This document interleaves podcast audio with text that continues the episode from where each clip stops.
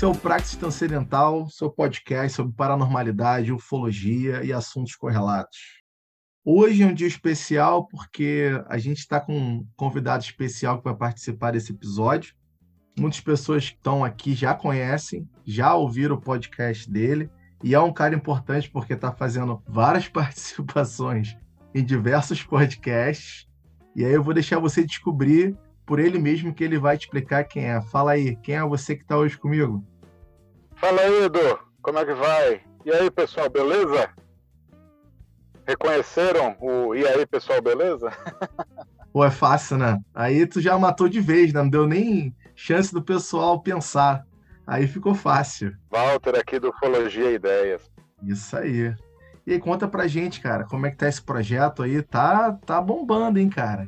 Eu, particularmente, sou um cara que tô sempre ouvindo e... Fala aí, como é que tá esse projeto? Cara, para mim tá sendo, assim, uma loucura. Quatro meses de podcast, assim, eu nunca imaginava chegar no fim do ano 2020 aonde eu tô, conhecendo as pessoas que eu estou conhecendo e ícones da ufologia que eu adorava e eu tô tendo contato assim pessoal, trocando conversas pelo WhatsApp já. Então, isso é, é mais do que prêmio para mim, mais do que dinheiro. É poder estar tá conversando com as pessoas que há anos eu sigo de igual para igual. Isso, isso para mim é o meu prêmio. E é o pessoal que tá aí bombando também, o Florida Quintal, né? Dos relatos flutuantes, né? Que é o, o Rony. O Rony, exatamente. Rony, gente boa toda a vida. E daqui a pouco você tá, sabe aonde? Tá com o WhatsApp do pessoal aí do, do Hangar 18, cara. Ah, eu conheço eles, já. Eles foram Hangar 18 foi a, a grande inspiração, eu acho que, do podcast de ufologia do Brasil, né? É, com certeza. Todo mundo aqui ouviu e ouve até hoje, provavelmente. Eu sou um. Exatamente. Eu fui membro deles há mais de um ano. Eu tenho contato com eles, tudo. E então, eu devo muita coisa a eles. Com certeza, devo muita coisa a eles. O material deles é realmente material de qualidade.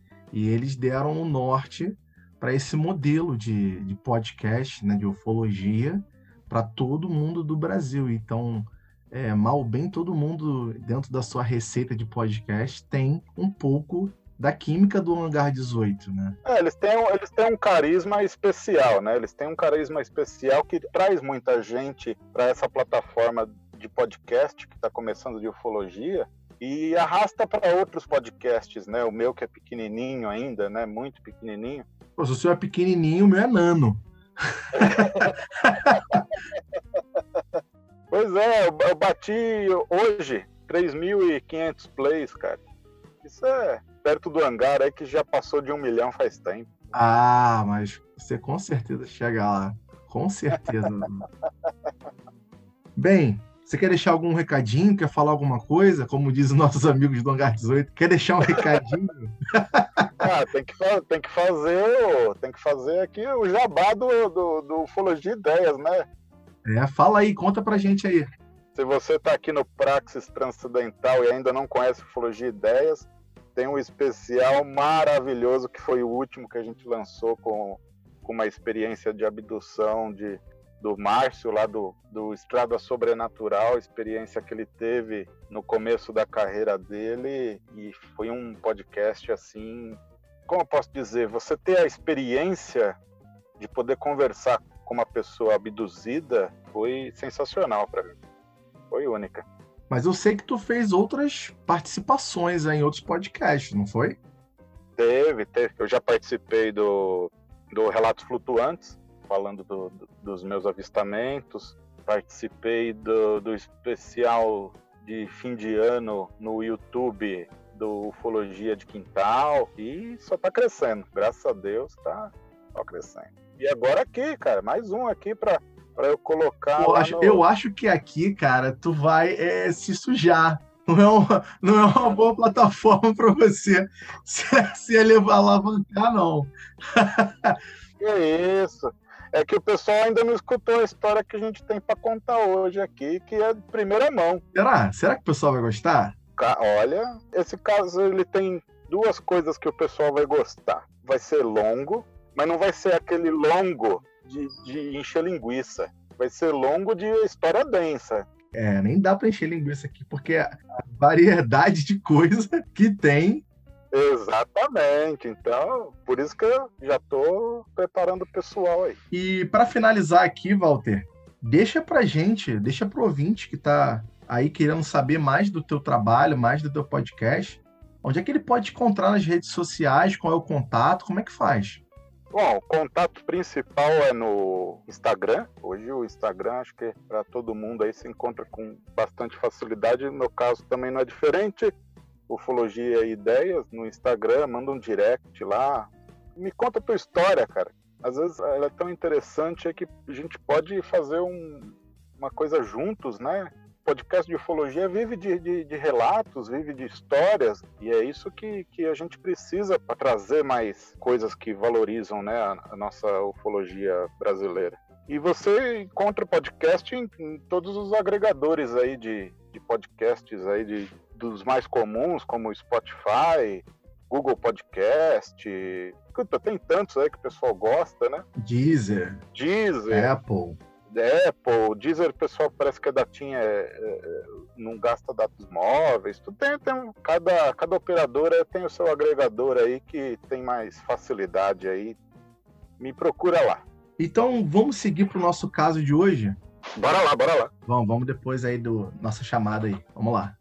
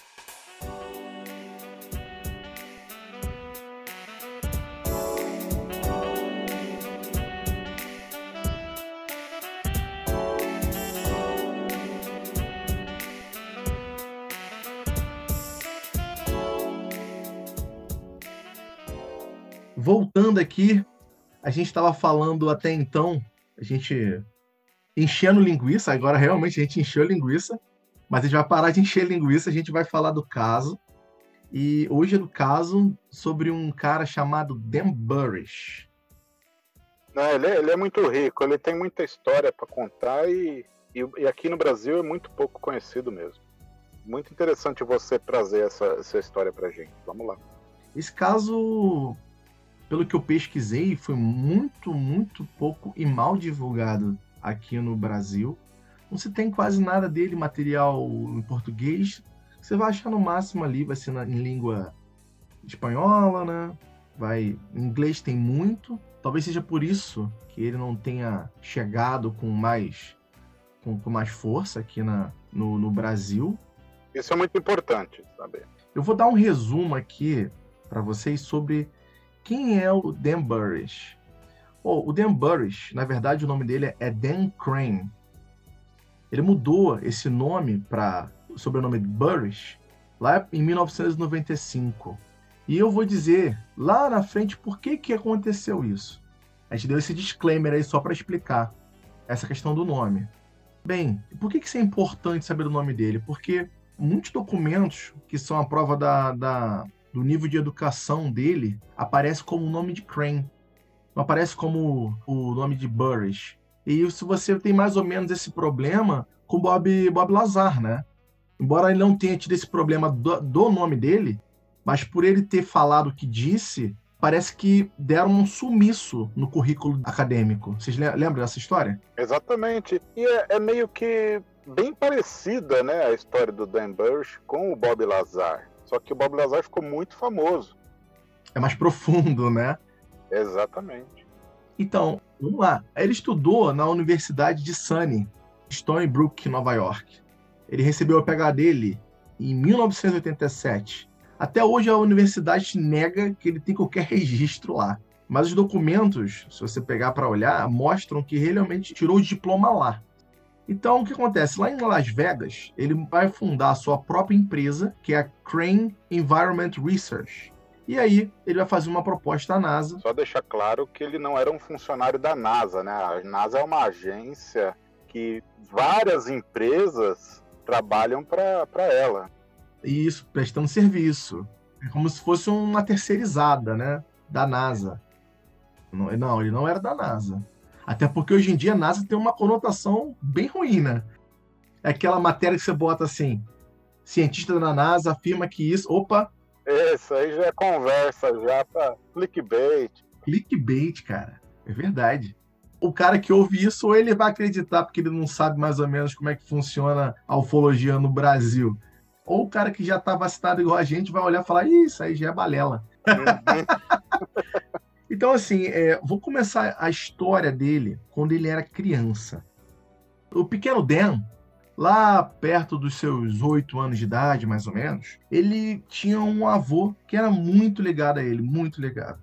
E de tempos em tempos eles estavam sempre brincando. Eles eram fãs de beisebol. E naquela época, se eu não me engano, na década de 60, final de 50, mais ou menos, era um esporte muito popular, mais do que é hoje ainda. E num dia que eles foram sair para jogar, num local aberto, aconteceu uma coisa muito, muito surpreendente.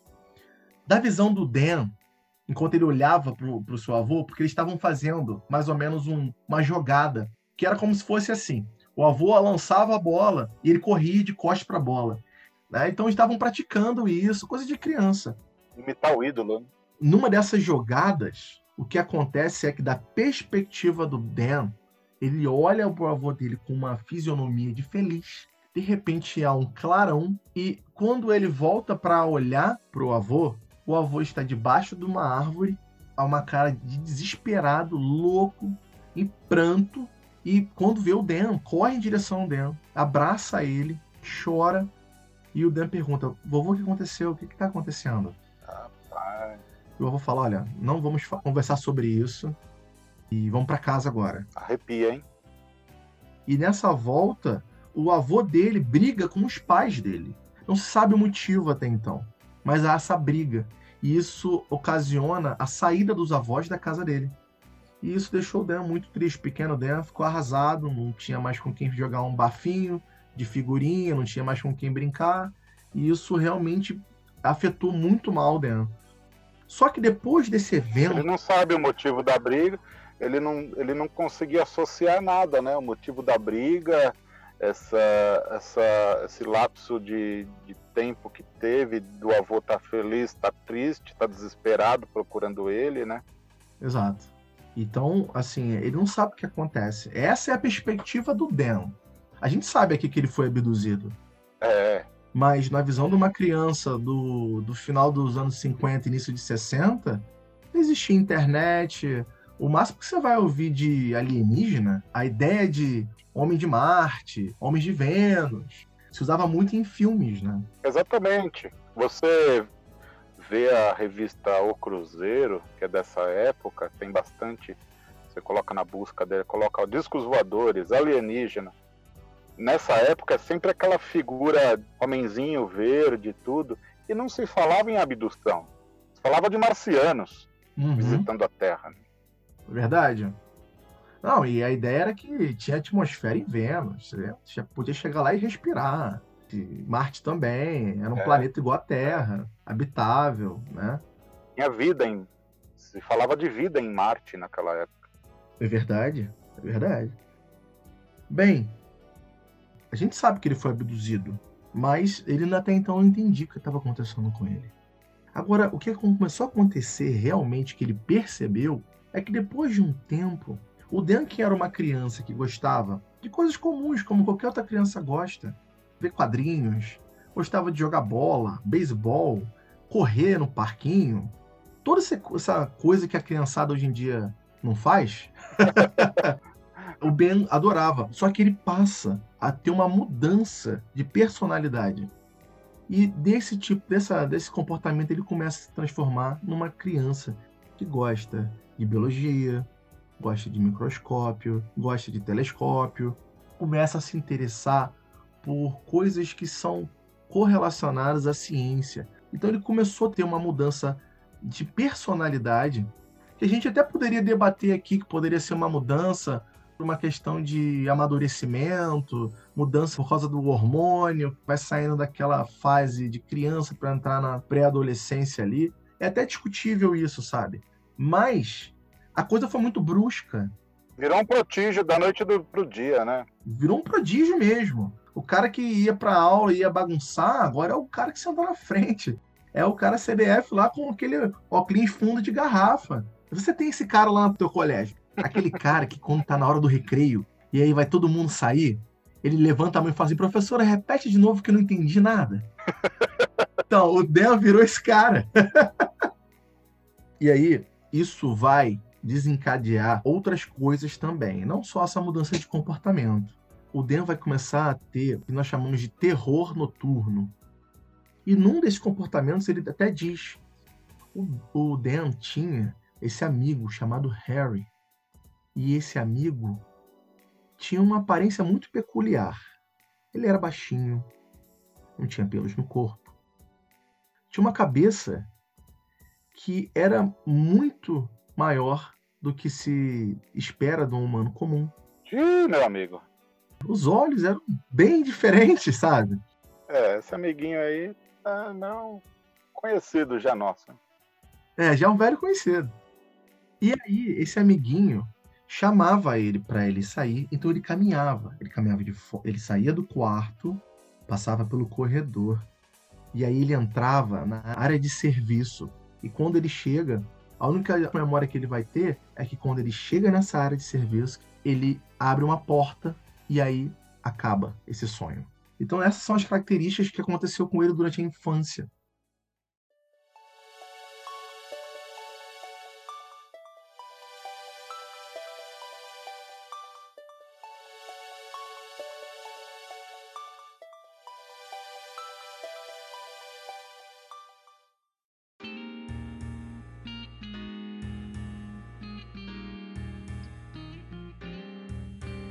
Acho esses negócios de sonhos, cara, um mistério, né? Muito se fala de, de viagem astral, muito se fala, né, de, de tudo, né, que a gente já conhece, né? Mas eu, uma vez eu, eu acordei assim, cansado, sabe? Cansado. Eu olhei para minha esposa e falei, meu Deus, será que eu tenho tanta imaginação para o meu cérebro criar esse sonho? E quando eu acordo eu não consigo escrever uma história de, de uma página. Como que pode isso, né? É, são coisas curiosas, né? A gente pode atribuir isso a várias coisas. Pode atribuir coisas físicas do dia a dia. Você pode dizer que seu cérebro, de repente, tirou isso tudo de filmes que você viu, de vários uh, gêneros. Mas também tem um outro lado. É, é aí que tá. É, porque tem coisas que você vai relatar do seu sonho que você não encontra parâmetro em nenhum outro local. Exatamente. E aí você vai falar assim, ué, mas eu nunca vi nada parecido com isso em lugar nenhum. Então, de onde veio isso? Sonhar com símbolos, né, que não existem. Sonhar com coruja. Coru... É, com, com pessoas que você nunca viu, né? É engraçado isso. Olha, eu acho que tem gente que pescou aqui quando eu falei sonhar com coruja. quem, quem entendeu aqui sabe do qual filme que eu tô falando. Inclusive, gente, não, não sonhe com coruja, por favor. É, não sonhe com coruja. Vamos lá. O Ben começa a acontecer uma coisa muito engraçada com ele. A vida dele começa a se transformar de repente. Ele começa a ter esse interesse em biologia, etc. E aí é apresentado para a mãe dele o professor de protozoologia. E esse professor de protozoologia conhecia um outro rapaz que fazia parte da Sociedade Microscópica de Los Angeles. E isso tudo foi andando, foi escalonando tão rápido que acabou que no final o Dan estava sendo um membro sênior da Sociedade Microscópica de Los Angeles. Isso é coisa de nerd, hein? Olha, eu já vi Clube do Livro. que é uma coisa de nerd. Eu já vi clube de jogo de botão, também é coisa de nerd, né? Fala a verdade. Clube de xadrez, agora clube de microscópio, bicho. Aí já é uma outro patamar de nerdice. É, é nerd nível hard. e aí, ele entra para essa sociedade.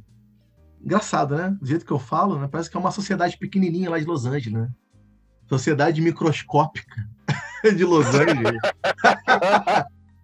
então ele se torna rapidamente um membro sênior pela sua genialidade, pelo seu destaque como adolescente, nessa época ele já está adolescente ali, que mostra um, um, um saber assim muito avançado para a sua época. Só que numa dessas reuniões ele notou que tinha um cara que estava sempre olhando para ele. Ele tinha um, aquele zipo, né? Ele ficava lá abrindo e fechando o zipo, olhando para o Ben de longe. E assim que, que ele notou, e o, esse rapaz também viu que ele foi notado, ele se retirou do local. Aquilo deixou uma pulga atrás da orelha do Dan, mas como ele estava num local entre vários cientistas notáveis, ele não ia chegar e falar: Ei, quem é aquele cara ali? Aí aparece a, a moça lá do Pinga Fogo, né? Do, do Chico Xavier lá, a moça loira lá, né? Que ela se destaca no meio da multidão ali, né? Nossa, agora tu desenterrou. É. A mulher que tem uma feição, uma fisionomia diferenciada, não é essa? Isso, exatamente. Aquela feição europeia, assim, muito. Com uma testa um exatamente. pouquinho diferenciada, um, né, uma facial ali um pouco também diferente. Eu acho que eu sei qual é, sim. Inclusive, eu vou deixar o link para essa foto aqui. Depois vocês dão, você ouvinte, se quiser dar uma, uma olhada no que a gente está falando, entra lá no Instagram do Praxis Transcendental que você vai ver essa foto. Mas dando continuidade aqui. O cara lá do Zipo, lá, o cara do Zipo. Sim. Então, esse cara, ele é um membro de uma sociedade secreta que alguns aqui já ouviram falar que se chama a Majestic 12 popularmente conhecido como MJ12. O que acontece? No futuro, na parte 12 a gente vai falar mais sobre isso, vai se descobrir que esse cara, ele é um MJ1. Como são 12, né? Então você tem o MJ1 até o MJ12. O que, que é isso aí? Vou explicar aqui melhor. A Majestic 12 é uma sociedade secreta com 12 pessoas. Certo. Só que são 12 pessoas notáveis. São 12 pessoas que têm muito poder do mundo. Algumas só com poder de influência, outros com poderes financeiros, outros com muito poder de informação. Ou seja, são 12 pessoas no mundo que são muito poderosas. Então, essa sociedade secreta é composta desses membros. São pessoas que têm chaves, né? eles conseguem abrir algumas portas. Vamos botar portas no plural. Porque que eles devem conseguir abrir bastante portas. Pessoas influentes. E a gente aqui só querendo abrir uma portinha, né? Para saber se realmente ali existe vida fora da Terra. Os caras estão lá em outro nível. Réis mortais que somos. Então, esse grupo é um grupo especial, com pessoas notáveis, muito poderosas. E esse cara vai se descobrir lá na parte 2 Sim, esse podcast vai ter uma parte 2, porque isso é muito grande essa história. E aí, ele é um cara aposentado do MJ. E ele era o primeiro, o MJ1, então ele era tipo o máximo. É claro que era uma mesa redonda, só que certas partes da mesa era mais redonda que outras. Entende o que eu quero dizer? então o cara que era um, ele é, tinha um pouco mais de poder que os outros. E esse cara era aposentado. Isso aí lá na frente a gente vai dar continuidade, mas é só para te atiçar. E aí o que acontece? O Dan vai crescer, o Dan vai fazer faculdade, ele vai fazer seu pós, seu doutorado. E aí, como eu disse lá no início do podcast, ele vai fundar a Crane Environment Research. É uma empresa de pesquisa na área microbiana, né, digamos assim, eu acho que seria essa, esse termo. E ele vai fazer uma pesquisa para a NASA. A NASA contrata a empresa dele para fazer uma pesquisa a respeito de transplante de organismos unicelulares e a exploração da exobiologia marciana. Olha. Aí você já tem mais ou menos a data, mais ou menos, já anos 70, né? Já teve a corrida espacial? Já, já passou, já passou. Já passou da corrida espacial. Já trouxeram fragmentos da Lua? Se eu não me engano, eu acho que isso ocorreu ali próximo de 95. Ah, então existia muito material fora da Terra que precisava ser analisado. Ah, sim. Comparado ao que se sabe hoje, estava faltando muita coisa. Mas eles já não estavam tão mais cegos assim. Década de 90 já, já, já se tinha alguma coisa. Sim. Já tinha muito tempo. Que foi o quê? Foi 69? Acho que foi 69, não foi? O homem chegou à Lua. É, foi 69, pisou na Lua e voltou, se eu não me engano, aí com 20 quilos de material lunar. Sim, sim. Então foi, vamos dizer que foi na década de 90. A década de 90 foi a época que o Dan fez essa pesquisa para a NASA. O que acontece? Essa pesquisa levou o Dan ao conhecimento de outras partes do governo. Existiam algum, algumas ramificações do governo na época que estavam procurando pessoas com novas ideias, pessoas com conhecimentos notáveis. E aí você vai lembrar do Bob Lazar. Bob Lazar foi mais ou menos assim. Ele é um cara que se destacava, foi um cara que fez uma bicicleta a jato já muito novo. Era um professor Pardal, né? O cara era um Pardal. É. era o professor Pardal do DuckTales. É verdade. É, o cara inventava, misturava né, bicicleta com foguete, essas coisas. Né? Então, existia no governo americano setores que procuravam pessoas com esse perfil. Assim como o Bob Lazar, o Dan era um deles. Eles não tinham correlação, tá? Não, eu só estou dando um exemplo aqui. Eles não, nunca se viram, nunca se falaram, são épocas diferentes. Então, esse grupo acabou se aproximando e ele acabou sendo designado para um grupo de trabalho chamado Projeto Aquários. Esse projeto ele aconteceu Nevada, se conhece hoje como Área 51. Olha aí, olha aí. É, não tinha na época esse nome ainda, não era Área 51. Na verdade, eu acho que já era, né? Porque o Bob Lazaro, que foi acho que em 85 mais ou menos ali, que ele fez essa, essa revelação, né? Sim. E deu o nome à área como Área 51. Então, como a década de 90, eu acho que já se tinha mais ou menos essa ideia, mas não era mais que mundialmente conhecido como é hoje, né? É, acho que esse período foi o período de glória, né, da Área 51. Verdade.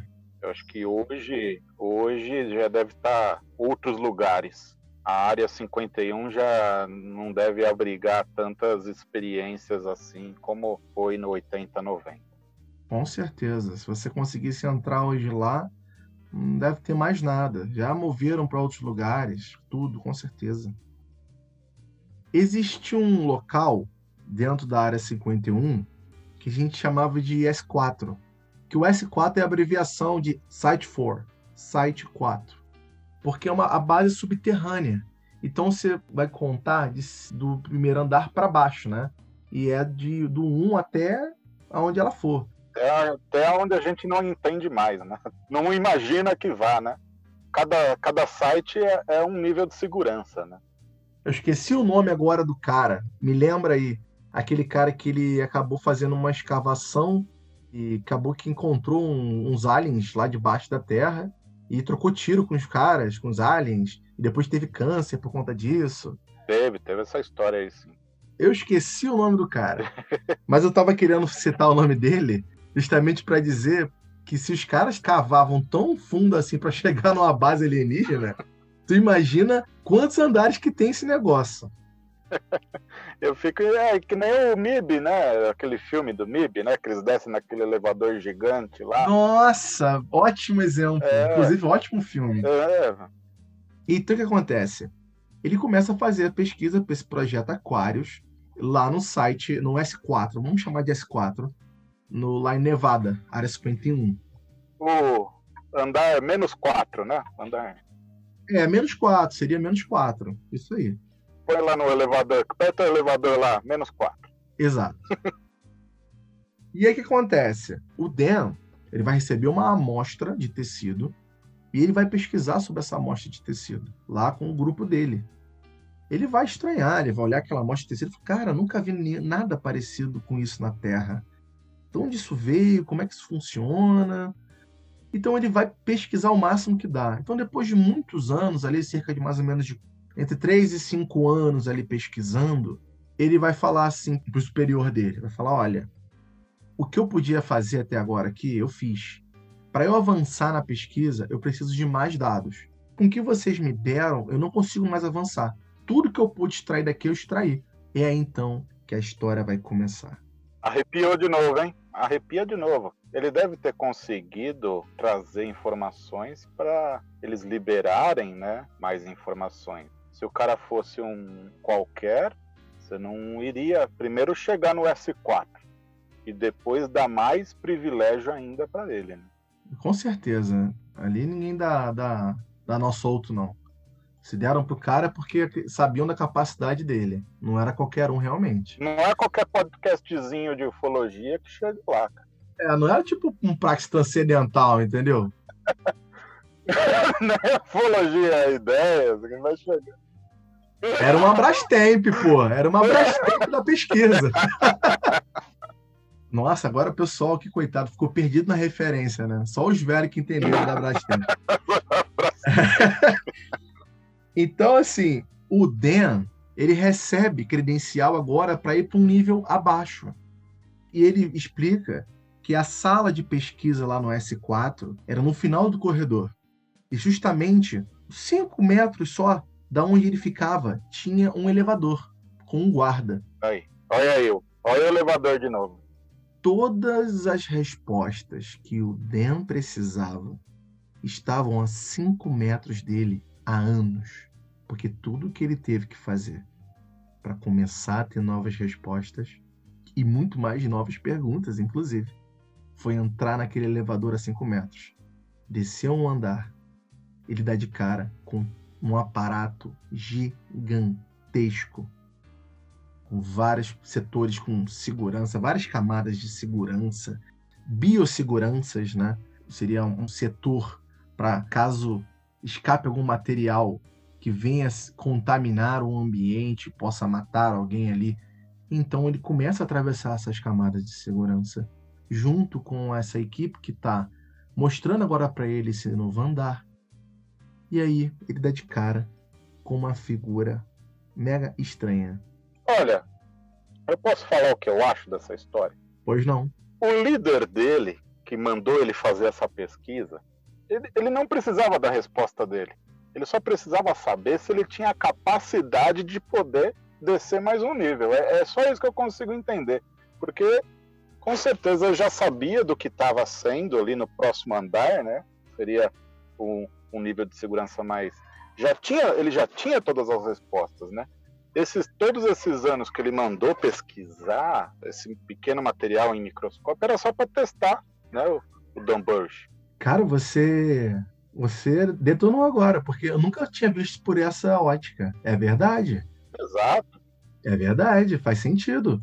Você tem uma coisa rara na sua mão, você não vai botar na mão de qualquer pessoa. É. Então você vai testar as capacidades daquela pessoa para ver se ela é de confiança e se ela tem o que é preciso para obter o resultado que você almeja. Exatamente. Então você vai testar ela e depois sim você vai colocar ela no ambiente de trabalho real para ela fazer o que você quer que ela faça.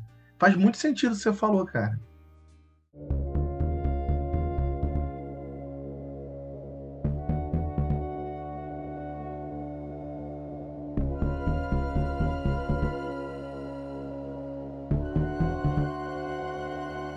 Bem, voltando, ele chega nesse local e o que ele vê é uma criatura curvada, curvada, realmente curvada, sabe para frente, agachada, sabe numa posição assim que parece que ela estava sofrendo.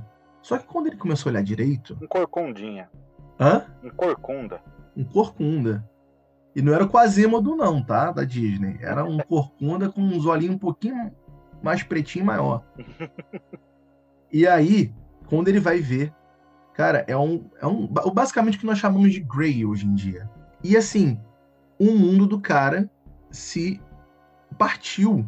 Tudo que ele entendia como verdade, tudo como ele tinha como realidade, foi por água abaixo. Imagina você agora, você que está me ouvindo aqui. Você está ouvindo o seu podcast deitado na cama, sentado, no trabalho, dentro do carro.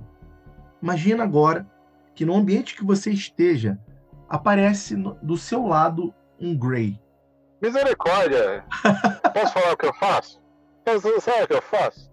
Eu corro três dias, três noites de São Paulo até Roraima, filho. Sem cansar e sem Red Bull. Tranquilo. Acho que basicamente todo mundo teria esse, essa postura. Uhum. Então é só para só vocês imaginarem, se coloquem no lugar. Tudo aquilo que você conhece como verdade é quebrado do nada. E os parâmetros de sociedade, de humanidade, tudo vai por água abaixo ali. Que agora ele está vendo uma criatura viva na frente dele. Ele não tem como negar. Aquilo ali é um ser que é de outro lugar. E ele está ali na frente dele. O Dan Burris desaba, desaba. E a vontade que ele tem é sair dali correndo. Basicamente, ele cai de joelho. E ele fica sem falar por um tempo. Até que depois ele vai se acalmar, ele vai absorver a situação. E aí vai ser explicada para ele o que? Aquele ser ali, ele foi capturado. E houve uma queda de uma nave. E esse ser foi um dos sobreviventes. Mas esse ser ele estava numa cúpula, né? Ele estava num ambiente, uma atmosfera apropriada, né? Exato. Então vai ser explicado que foi criada uma atmosfera para que esse ser pudesse respirar e viver com conforto. Porque esse ser que a gente chama de Grey, aquele ali, pelo menos aquele, segundo a história do Dan, ele não sobreviveria na nossa atmosfera. Primeiro, pela pressão, temperatura e composição dos gases atmosféricos. Então ele não conseguiria ficar, talvez em pé, ou tivesse dificuldade, não conseguiria respirar. Tiveram que criar uma redoma para onde ele ficasse ali, confortável. E aquele tecido, aquela amostra que o Dan ficou anos e anos pesquisando, era daquele ser.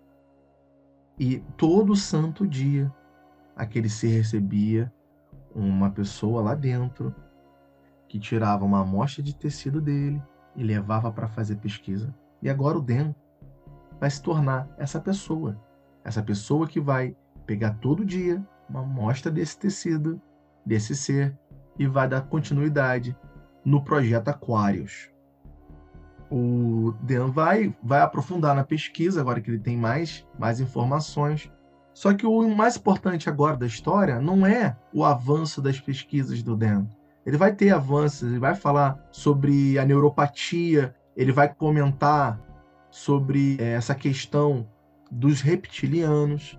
E eu já vou adentrar sobre isso porque é muito interessante de ouvir a perspectiva do Dan Burris sobre o que se entende por raça reptiliana e a raça que se diz aí louva-a-Deus, né? Que você tem muito na ufologia que se diz desse formato de louva-a-Deus.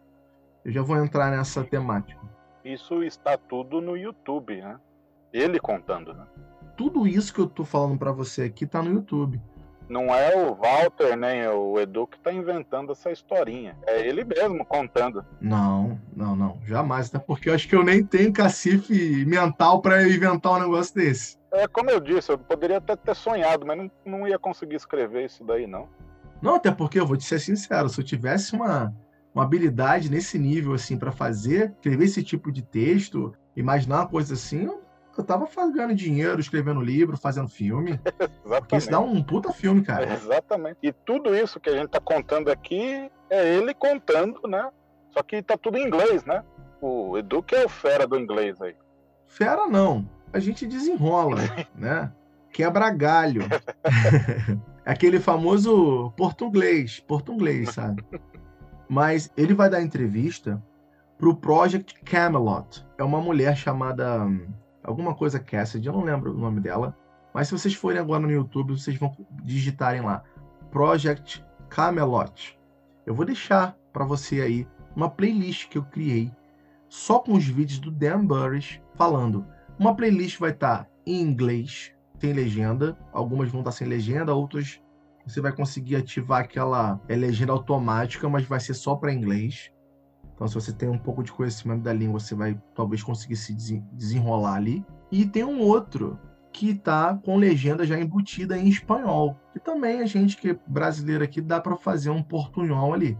Dá para dar uma. Dá para dar uma tapeada. Esse daí eu vi. Esse aí dá para ver ele falando isso é bastante, assim, intrigante, cara. É uma coisa realmente de tirar o chapéu mesmo. É uma história bacana. Cara, eu não sou nenhum entendedor de comportamento humano, não. Mas é, ali próximo no, próximo de dos anos 2000 ali entre 2008 e 2011 eu tive contato com um rapaz um senhor chamado João. Ele é um psicólogo muito renomado aqui no Rio de Janeiro. Eu sou, sou daqui do Rio de Janeiro dá para ver pelo meu sotaque né? Carregado horrível. Que ele era um dos caras não sei se faz ainda hoje era uma das pessoas responsáveis pela seleção de perfil psicológico dos integrantes que vão para casa do Big Brother. Então ele tinha que escolher os perfis psicológicos para sempre ser opostos, para justamente criar essa intriga que o pessoal gosta de ver. Eu particularmente não gosto, mas para quem gosta de ver, né, aquilo ali é um entretenimento. Então, para criar aquele espaço daquela forma, tem que ter uma seleção de pessoas bem opostas. E é ele que fazia. É, porque se colocar tudo gente igual a gente, né? É, põe eu e você lá dentro. A gente só ia ficar trocando ideia, pô. Você botar eu, você. O Rony. O Rony. pega lá o Márcio Coxa. Pega o pessoal do Hangar 18. É, a gente ia só ficar sentado no, no gramado. A gente vai fazer churrasco todo dia. Não ia ter briga? Não, a gente vai fazer churrasco todo dia. Falar de ufologia o dia inteiro beber cerveja pra cacete, vai dar lá cinco meses e não vai sair um. Vai ser uma pessoa da casa. é capaz de acabar o programa a gente continua lá, pô. a gente vai fazer complô de voto para os votos dar empate em todas as vezes, para não sair ninguém. Não. Bom, mais uma vez saímos do roteiro, pô. É, tá brabo. Vamos lá, vamos voltar aqui, peraí. Eu falei que ele, ele contando as, as expressões dele contando são muito verídicas, né, sobre essa história. Isso, então era isso que eu queria dizer. É, eu aprendi um pouco de, de, análise comportamental, bem basiquinho, assim, com o João, acho que é João Oliveira o nome dele, depois eu vou ver qual é. E você olhando para as expressões, ele falando, você nem precisa ser entendido da área. Você vê que o cara está sendo muito sincero, muito real no que está falando. Você pode até achar que o cara é meio louco, que ele acredita na loucura dele.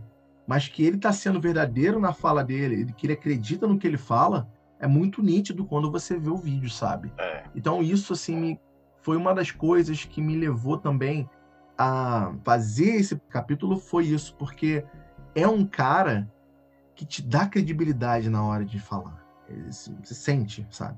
É, é bem íntegro, assim, né? os vídeos dele, assim. Sim o jeito que é gravado na casa dele, a maneira que ele conta, a forma que ele respira, tudo. Sim. É uma coisa interessante mesmo de assistir. Então, depois eu deixo para vocês aí, dá uma olhadinha lá no Praxis, no nosso Instagram, tem o Facebook, você olha lá. Eu vou postar o Project Camelot com o link para a playlist que eu vou criar do Dan Burch em espanhol e em inglês. E aí, você quiser dar uma olhadinha lá, mesmo que você não saiba, não saiba, não entenda inglês, não saiba espanhol, dá uma olhadinha, vê só ele falando para você entender o que está querendo dizer. E aí então o que acontece? O, o Dan ele é informado sobre isso, ele vê que é um, uma, uma vida alienígena, né, digamos assim, uma vida extraterrestre, algo do tipo. Até então essa é a concepção que ele tem dali. E o Dan começa a interagir com essa criatura com o passar do tempo. Ele é o cara responsável para ir lá tirar amostras de tecido desse desse Grey.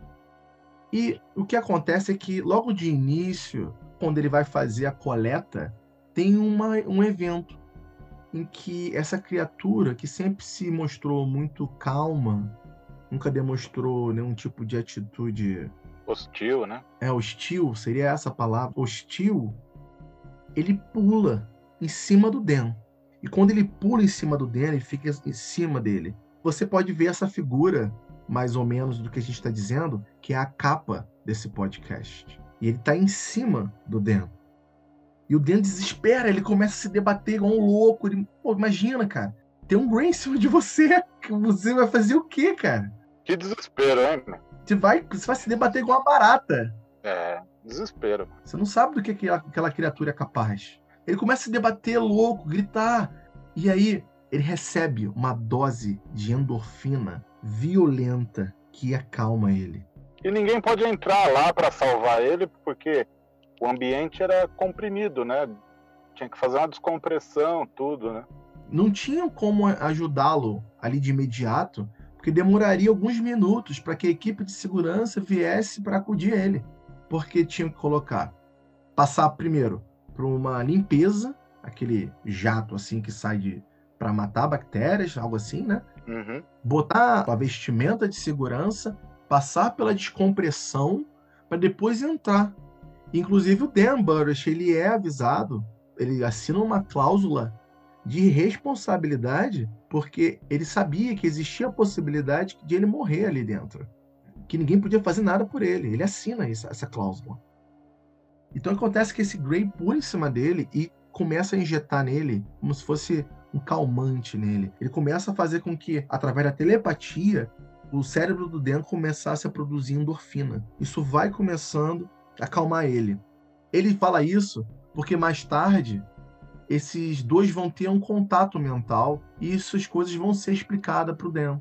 Isso corrobora muito o que acontece hoje na ufologia, né, Walter? Exatamente. Isso que eu ia comentar. Muitas pessoas têm essa sensação de paz, essa sensação de tranquilidade, tranquilidade de um ambiente amistoso, né? Daquela, daquele ser que está te vendo ali ser um ser do bem, ser um ser, né? Essa empatia, né, que você sente com, com o ser. É, eu acho uma coisa interessante de a gente, a gente comentar aqui, porque é um caso a se pensar, né?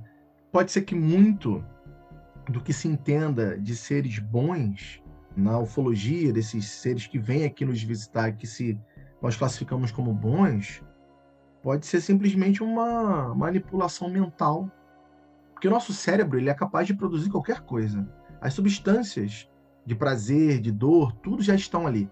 Elas só precisam ser devidamente ativadas. Então, se, em teoria, uma raça tivesse uma capacidade mental a ponto de manipular esses estados mentais, você pode criar em, em qualquer pessoa qualquer estado mental, inclusive esse que você acabou de descrever, de paz, de tranquilidade, né? Que aí você vai ficar mais suscetível a crer naquele ser, no que ele falar.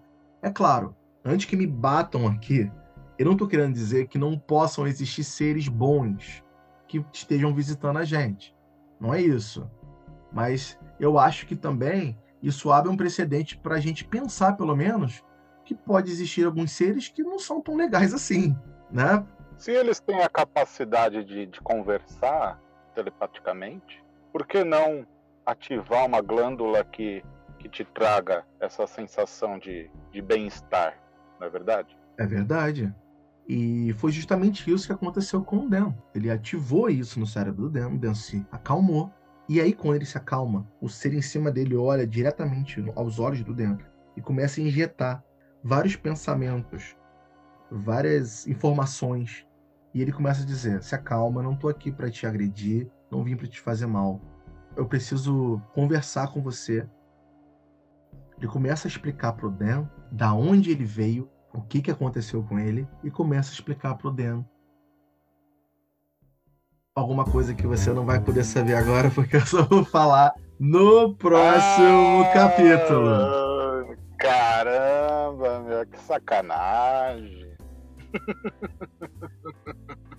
Mas eu acho que dá pra sacar alguma coisa. Eu acho que dá pra sacar alguma coisa aí.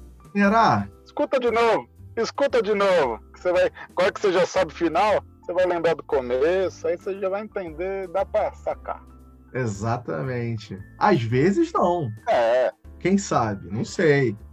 Eu vou fazer um desafio aqui. Se você ouviu esse podcast e você achou interessante e você quer valorizar a gente e estimular que a gente possa continuar com esse projeto, vai no nosso Instagram. Eu vou deixar um post lá, só desse capítulo do podcast. escreve lá o que, que você acha que aconteceu depois com o Dan.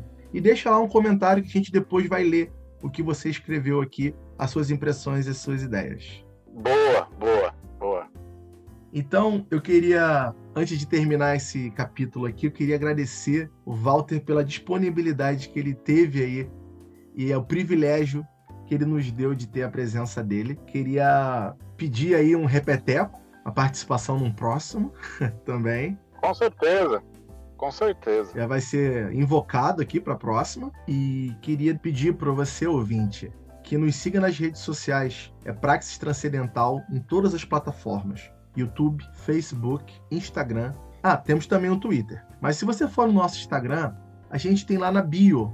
Você clica no Linktree e vai abrir um link com diversas coisas para você clicar. Tem todas as plataformas de podcast que nós participamos: Deezer, Apple Podcast, Spotify, Google Podcast, diversas outras. Você encontra tudo lá. E lá também tem o meu contato, que é do Gmail, que é praxistranscendental@gmail.com. E além disso, se você quiser mandar uma mensagenzinha de voz para mim, pode mandar lá pela plataforma do Anchor. Lá tem a opção de você achar o podcast, você clica lá e vai mandar para mim uma mensagem sobre esse podcast. A gente de repente coloca aqui no ar sobre o que você acha, o que você quer dizer.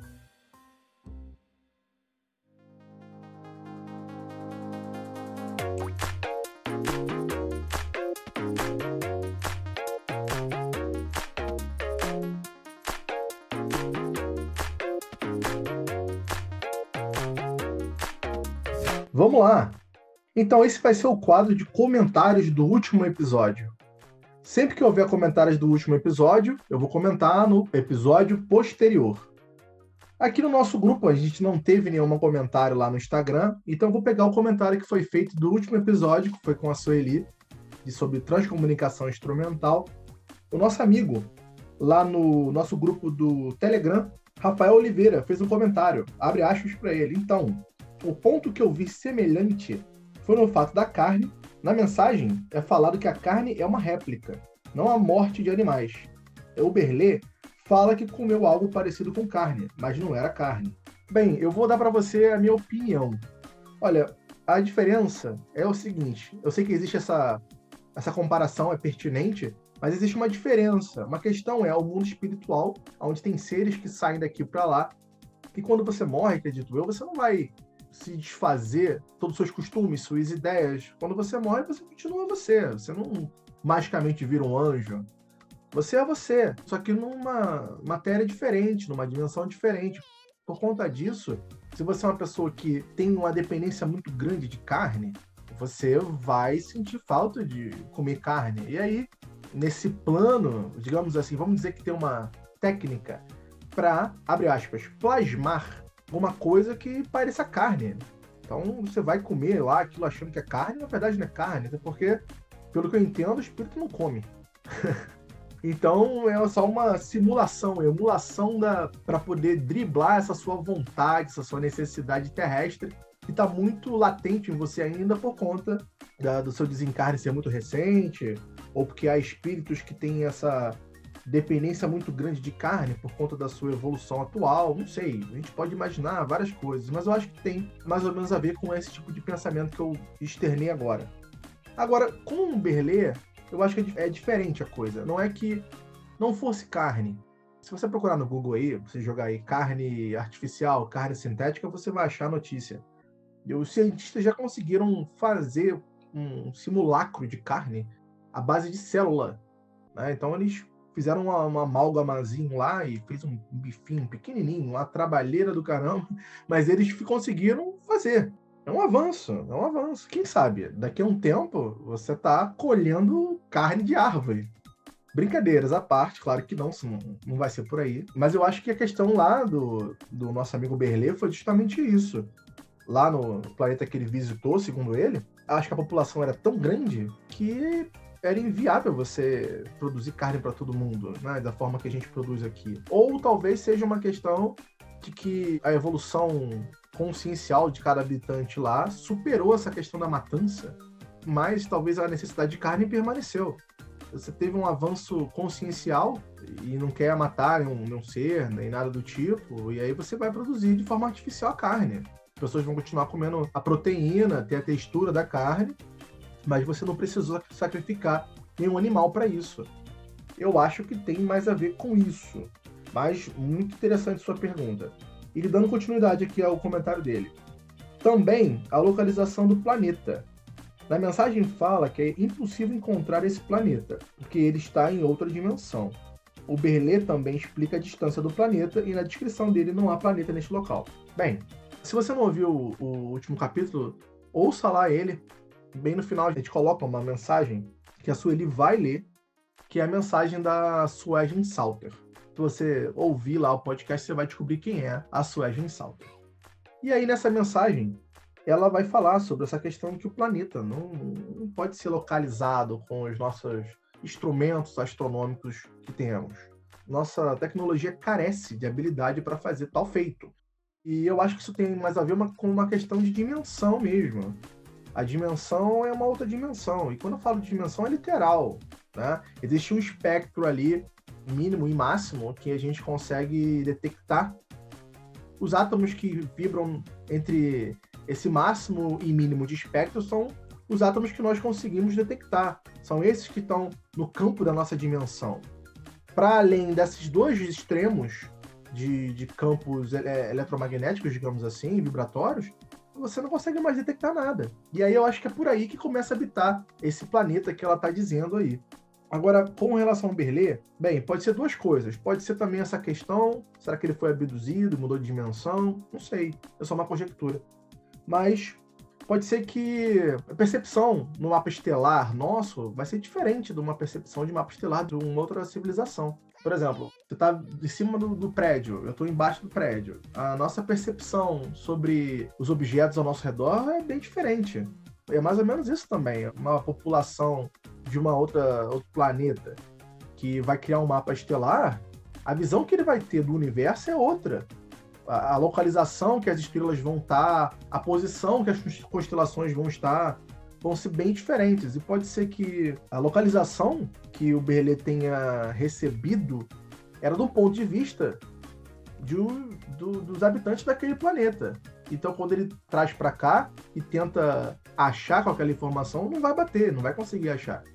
Eu acho que existe essa possibilidade. Bem, eu não sou dono da verdade, é só uma conjectura. Aí fica para você, nosso amigo ouvinte, chegar ao seu próprio critério e de repente deixa aí a sua opinião. Vá lá no, no post lá e diz pra gente o que você acha. É, você acha que é por aí? Acha que não é? Acha que é loucura, balela, não existe? Vai lá, larga a sua opinião, deixa lá que a gente quer saber, é importante pra gente. Tá bom? É isso. Quer falar alguma coisa, Walter? Pô, eu só tenho a agradecer. A história é maravilhosa, pouco conhecida aqui no Brasil, né? tive o prazer aí de, de ser um divulgador aí de, desse caso aí com você. Eu vou publicar também nas minhas redes sociais, né? Principalmente no Instagram, Ufologia e Ideias. Me procura lá, manda um, manda um direct lá, fala o que, que você achou. E, cara, muito obrigado. Foi muito bacana mesmo. Gostei demais. É eu que agradeço, Walter. E a gente vai voltar aí depois com a parte 2 desse podcast. Vamos, vamos voltar com a parte 2 desse podcast, porque esse foi pior que o Senhor dos Anéis, que o negócio quando ficou bom acaba. Oh. Não, daqui para frente é só pauleira. E eu vou falar, já vou dar já uma recomendação. A parte 2, se você for ouvir, senta quietinho no lugar e ouve porque se você perder 5 segundos da minha fala, tu vai se perder por completo em tudo. Porque é uma sequência lógica de raciocínio que você tem que ter para você poder seguir até o final. Porque daqui para frente é só pauleira. É, é, o negócio é complicado mesmo. Então é isso, gente. Forte abraço a todos. Até o próximo episódio.